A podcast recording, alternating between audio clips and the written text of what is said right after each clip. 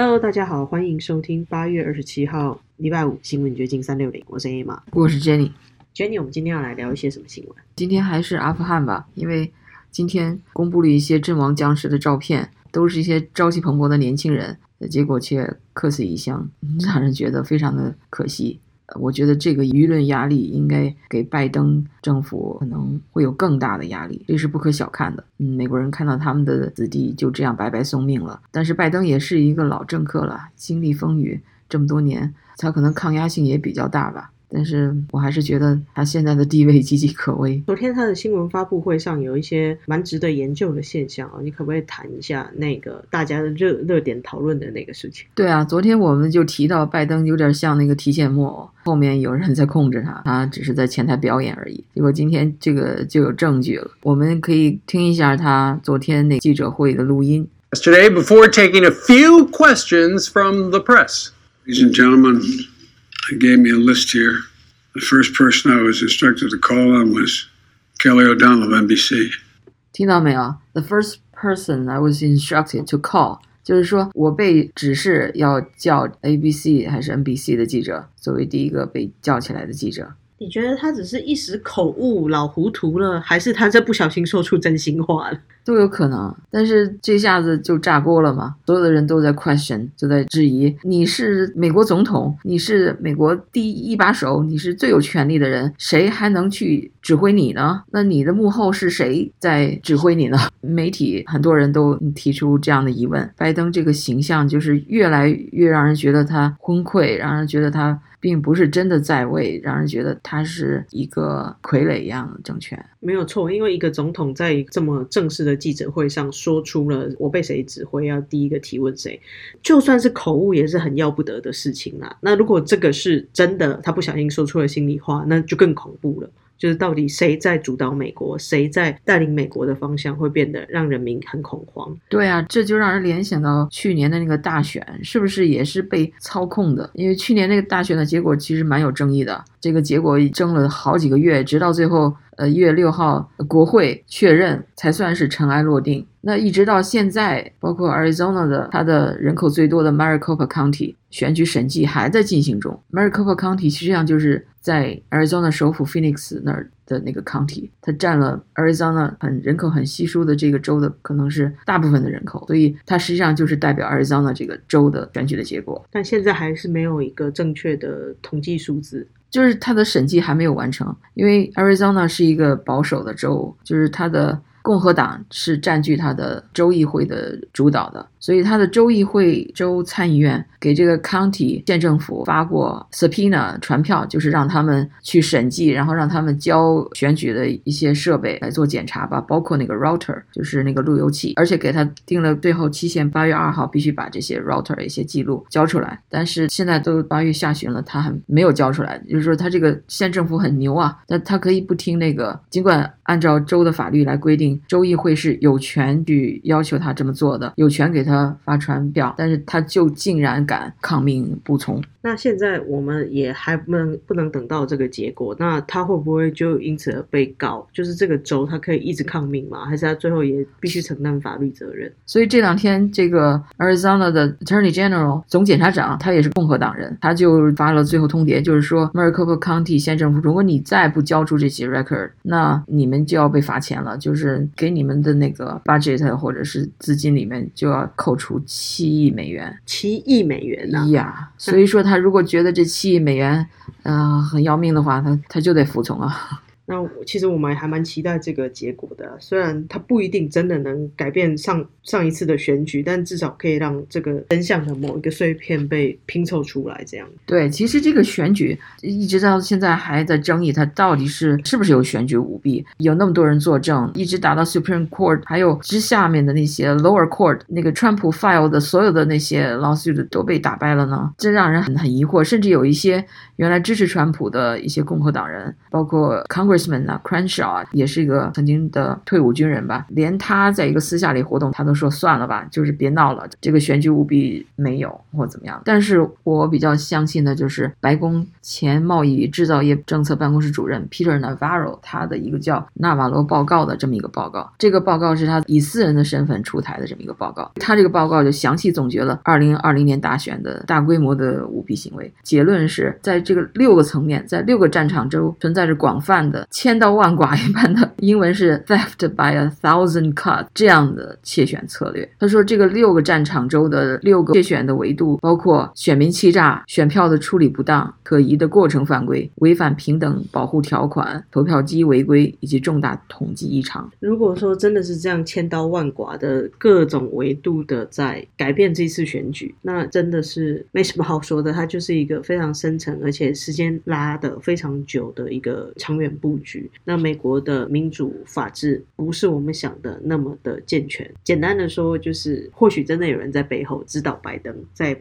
帮拜登下棋，绝对不是拜登他他自己一个团队的事情了。这种千刀万剐的窃选策略，就导致了为什么到现在就是没有一个 smoking gun，就是确凿的证据，就是 overwhelming 的证据能证明这个是有大规模的选举舞弊呢？就是因为它都是一种好像是系统的、制度性的，好像你哪怕你是捉到了某一个选票被记记错了或怎么样，但是你不能够就是证明，而且你也不能说服，在这个系统中服务了这么多年的这些官僚机构，你不能说服他们说只有大规模的选举舞弊。包括最近我们知道那个 My Pillow Guy，呃，Mike Lindell，他最近举办了一个 symposium，就是一个论坛，专门讨论选举舞弊的事情。我不知道这个论坛有没有什么讨论出什么结果，但是这个 Lindell 是非常支持川普总统的，他是非常相信有选举舞弊的。然后他这个活动也引起了很大的社会效应。但是在他这个 symposium 之后，美国的又召开了一次州务卿大会，就是 National Association of Secretaries of State，Secretary of State 州务卿就是管选举事务的这个州官儿。全美的州务卿聚在一起讨论，却没有多少人支持选举审计，就是大部分人还是觉得上次的选举是公平的。有的人甚至说，就比如这个担任明尼苏达州州务卿的民主党人叫史蒂夫·西蒙，他说：“我不知道有任何一个案例能说某张选票在不该算的时候算了，或者在该算的时候没算，不存在任何欺诈行为。怎么可能一边那么多人站出来？”说他们 witness 了，就是目睹了这些选举违规的行为，然后还有一些统计，有一些地区或州的那个总总的选票数超过了该州的人口或怎么样，但是这些选举官员却却说根本就没有这回事，就完全好像生活在两个平行世界里啊！所以美国的立国根本到底有没有动摇，我们只能且战且走。不过老天爷好像生气了。但是昨天晚上吧，传出来就是 C-SPAN 的一个视频的截屏。C-SPAN 大家知道是美国政府的一个电视台，议会的一些讨论，C-SPAN 都在直播，只不过老百姓没有时间去看那些玩意儿，所以就等着媒体给你做解读。那媒体如果不公正的话，那老百姓得到的信息也就不公正了。Anyway，那是题外话了。现在先大家可以看或者听一下这段视频。大家听到什么？这是下雨的声音，就在白宫。非常像暗夜枪声，对，但这不是枪声，这是 打雷的声音。然后那个站在外边那个警卫都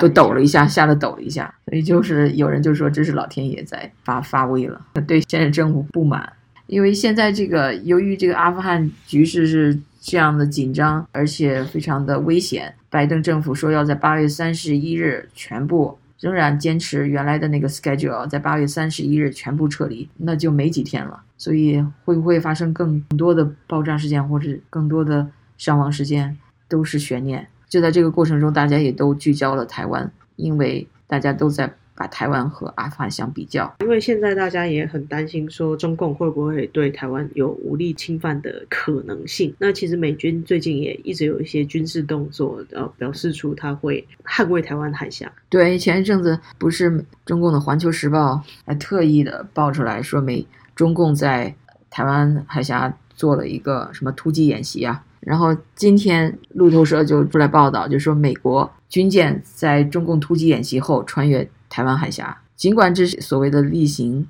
行动，但是每一次这样的行动都会招惹中共不高兴，实际上也是在中给中共看看，就是说美国不会放弃台湾。没有错，因为台湾真的是整个亚洲地区最后一道自由的防线了。就是对大部分的华人来讲，不管是香港人，或者是其其实更早之前的越南，然后韩国，真的最后一道这个所谓的自由岛链就剩下台湾了。基本上美国是不可能弃守台湾的啦。对，而且拜登政府已经否定了，就是说阿富汗与美国对。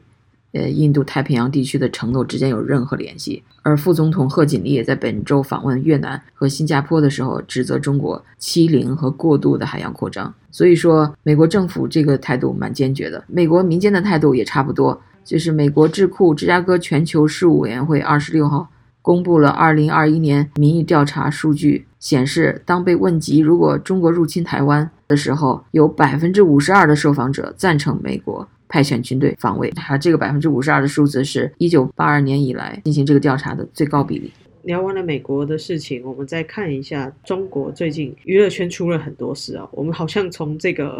政治的跨度聊到了娱乐圈，但其实中国的娱乐圈也跟政治息息相关。我们看到了一则消息，是赵薇她被全面封杀了，就是大家童年的回忆《还珠格格》全面下架。Jenny，你觉得是什么原因导致赵薇她会被封杀？我大家的分析都是说，因为赵薇夫妇和马云的关系。这个杭州帮就是马云，他是来自浙江嘛，然后有一个所谓他们杭州帮这个派系，应该是属于江派，对不对？江泽民的派系嘛，是吧？大家都是这么猜的嘛。对，其实我不是很了解中国内部的那些军军事系统，或者是所谓的政政客系统。不过，像马云倒台之后，阿里巴巴集团还有所谓的蚂蚁金不能上市，然后到现在跟马云比较密切关系的几个艺人相继的被找麻烦，我觉得应该都不是单一事件。这次赵薇出事，所谓的坊间揭发出什么有辱华等七大罪状，内地有分析指是勾结阿里系，与阿里巴巴创办人马云关系密切，特别是赵薇的老公黄有龙。然后呢？最近除了阿里系，除了。赵薇呀，除了马云本身呢，还有杭州的市委书记也倒台了。所以说这一连串的人都跟杭州有关。今天是周末，我们分享了一个娱乐新闻。其实除了赵薇她被封杀之外，她旗下有一个艺人，可能大家会比较熟悉，叫张哲瀚。之前演了火红的那个耽美剧，叫做《山河令》的这个男艺人，也因为去靖国神社参拜，然后被抓出来。然后赵薇以前曾经穿了日本国旗的照片也被翻出来。这样子一系列的操作，可能是饭圈文化或者是娱乐圈的营销号带风向。不过我觉得啦，毕竟娱乐圈里面的经济利益其实是蛮大的，这个可能跟收割娱乐圈的韭菜也有关系。对，无论是美国政治还是中国政治，你总都可以感觉到有一个无形的手在操控这一些。很多事情老百姓觉得是好像自然而然发生的，老百姓还跟着，呃，跟着愤怒，心情跟着起伏。就比如像。赵薇当年穿那个日本国旗走 T 型台，可能很多人真的很对她很，但是有没有想一想，呃，我们都是被操控的。这个事件其实有人在导演，以为自己是看客，但其实自己是戏中被人家安排演戏的角色。所以嘛，所以有人就劝我们不要入戏太深。是，好的，那我们就聊到这儿。好，拜拜，拜拜。